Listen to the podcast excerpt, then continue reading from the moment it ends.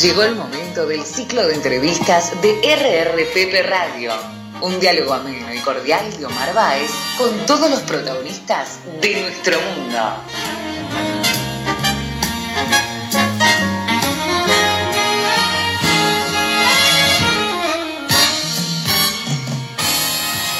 Hola, ¿qué tal? ¿Cómo le va? De nuevo aquí en RRPP Radio Hoy vamos a hablar con Juan Carlos Lynch. Juan Carlos es director ejecutivo de New Lynch, que es una agencia de comunicaciones que tiene presencia en Argentina y en el resto de, América Latina. Pero en realidad el motivo que nos convoca es que ha sido nominado y ha sido convocado para formar parte de la Academia Argentina de Artes y Ciencias de la Comunicación. Juan Carlos, bueno, gracias por recibirnos y felicitaciones por esta nominación, esta integración de la, Academia, ¿no? Gracias, Omar, gracias por la...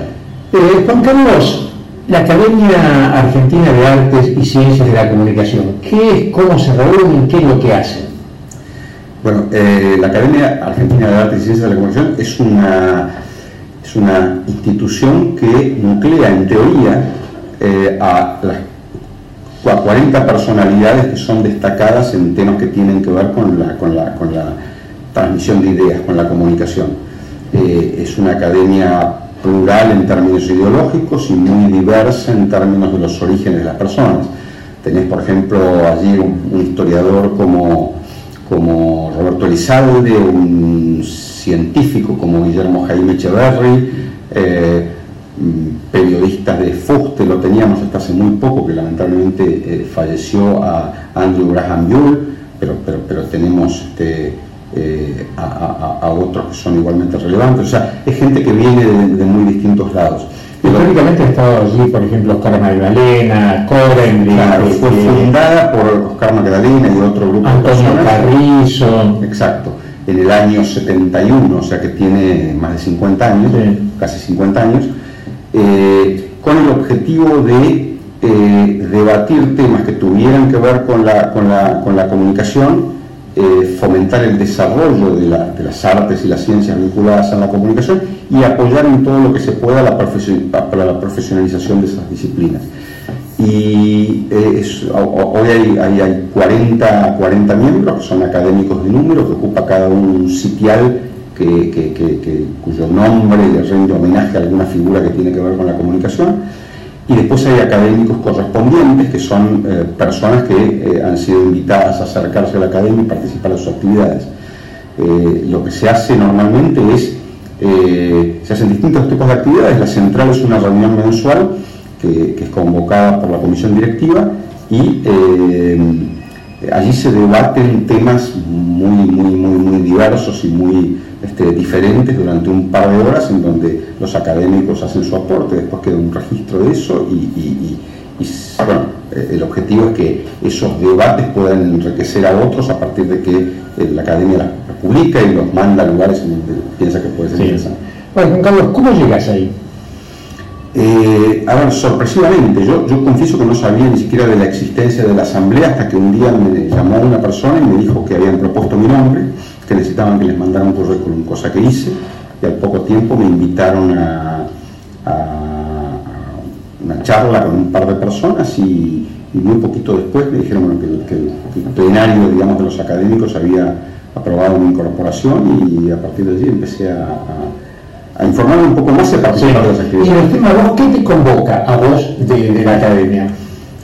Si, ¿Cuáles son los, digamos, ¿por qué, por qué vas vos? ¿Qué es lo que te motiva?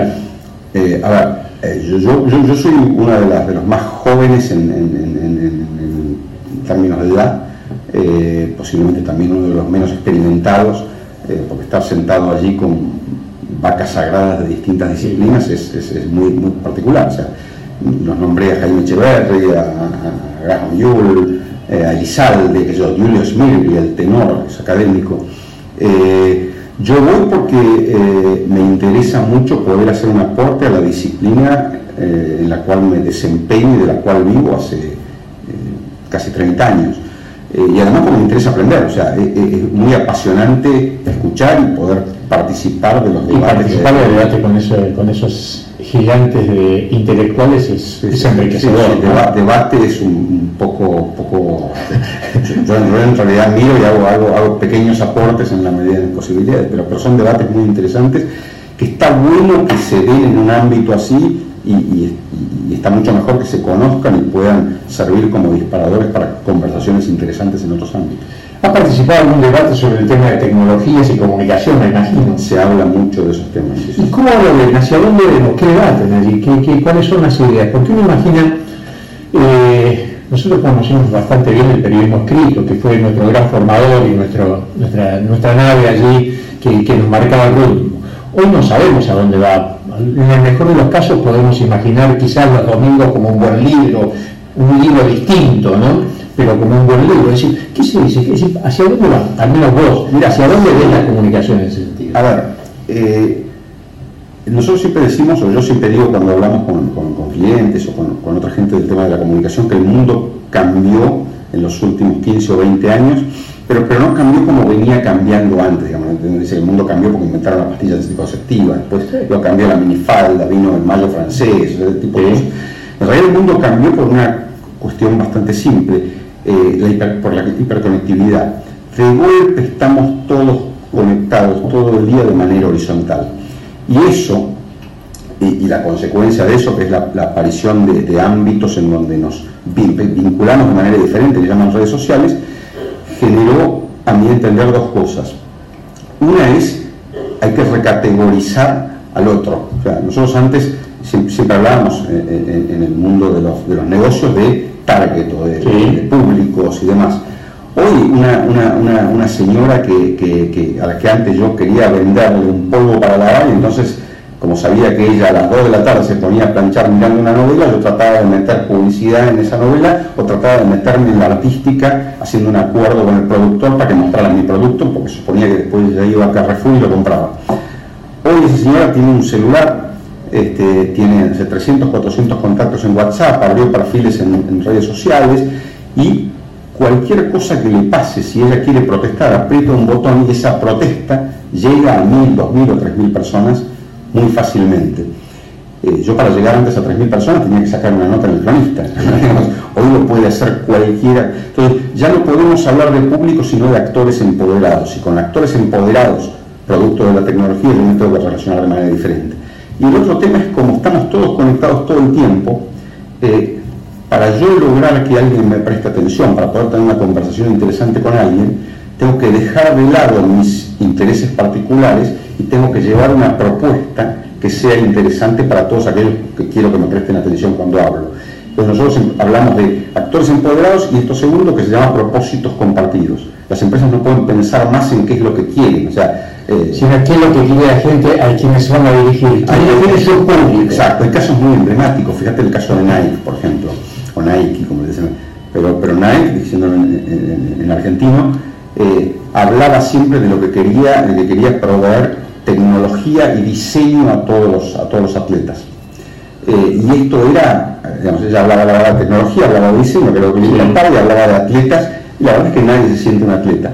De golpe ellos repensaron esto en función del nuevo mundo y largaron un nuevo eslogan que es convocante, que dice, si tenés un cuerpo sos un atleta, if you have a body, you have an athlete. Entonces, eh, de golpe te colocan en la posición de atleta y como sos un atleta porque tenés un cuerpo, tenés una conversación interesante para mantener con Nike porque te puede probar cosas bien interesantes para, cualquier persona que va a hacer, deportes porque es un atleta.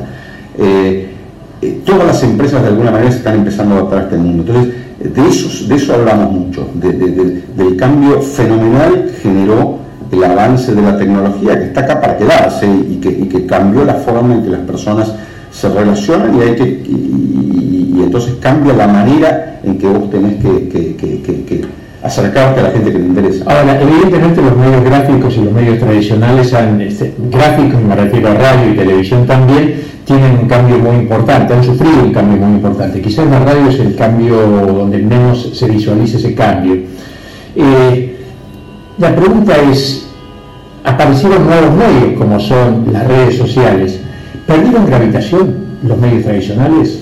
O solamente se modificó y aparecieron nuevos? No, vos sabés que yo creo que no, yo creo que hay que separar, este, por un lado, la gestión comercial de los medios clásicos, que sufrió y mucho, porque hay muchas más alternativas como para eh, canalizar eh, la, comunicación comercial que vos antes canalizabas por esos medios a, través de avisos y la influencia que tienen los medios. O sea, un diario como Clarín sigue siendo tan influyente como era hace, hace 30 años, diario como La Nación también.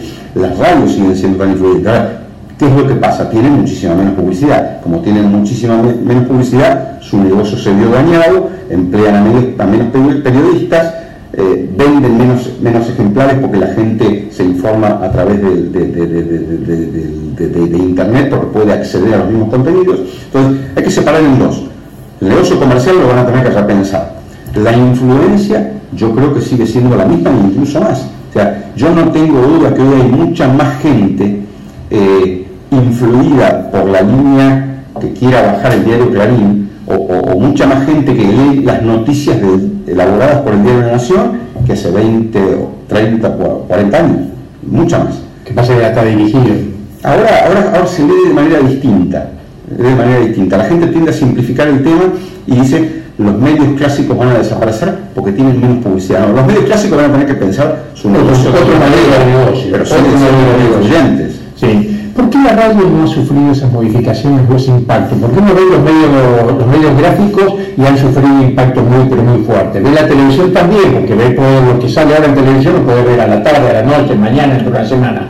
En radio, como eso no ha pasado, o no se ve al menos este, comercialmente tampoco.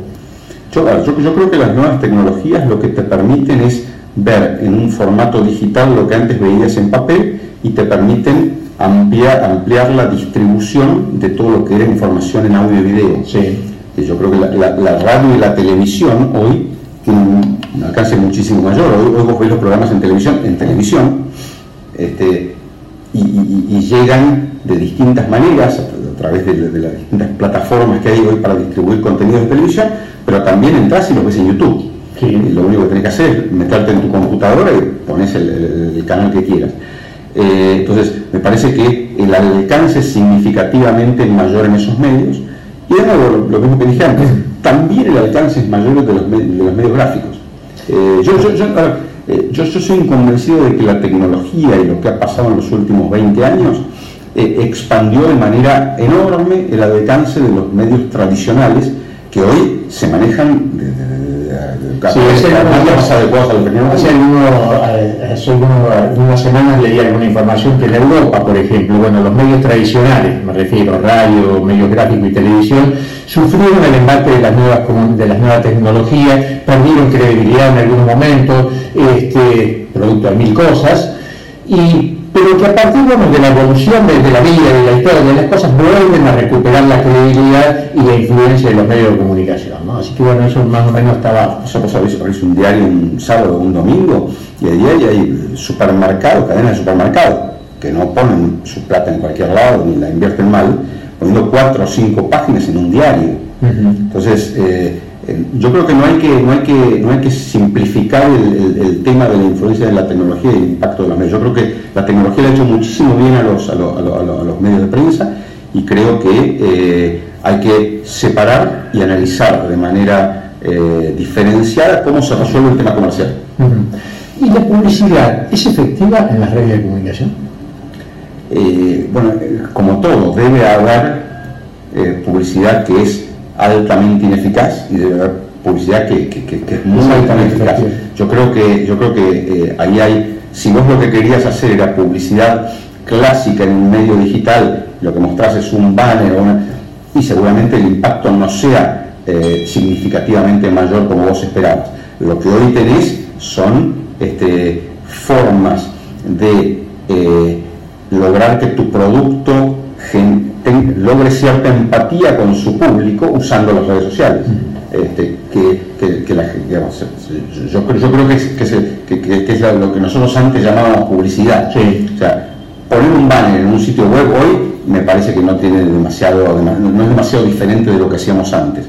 Eh, generar este, historias eh, eh, o ámbitos en las redes sociales donde pasan cosas y esas cosas lo que generan es un lazo más estrecho entre personas y productos, está bueno y eso, eso, eso es. Otro, para, para terminar otro tema, otro de los temas que estaba leyendo últimamente es que pareciera que hay una tendencia en Estados Unidos y en Europa de algunas empresas de retirarse de las redes sociales o limitar su participación en las redes sociales. ¿Lo has visto, lo ves?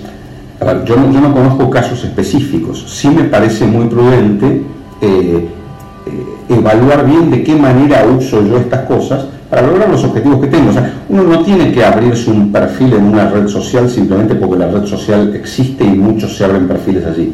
Eh, hay que dar un paso atrás, definir una estrategia, eh, evaluar bien quiénes son aquellos actores empoderados a los que yo quiero llegar cuál va a ser el propósito compartido con el cual yo voy a tener que tratar de vincularme con ellos para tener una conversación interesante y ver cómo uso las redes sociales. Las redes son, son, son herramientas. Son herramientas y nada más que eso. Sí, lo que estaba en debate en realidad es si eso era una estrategia comercial y una estrategia de comunicación o una tendencia realmente, porque había varias empresas líderes que habían eh, este, decidido alejarse de las redes. Juan Carlos, muchísimas gracias eh, y felicitaciones por la nominación. Muchísimas gracias.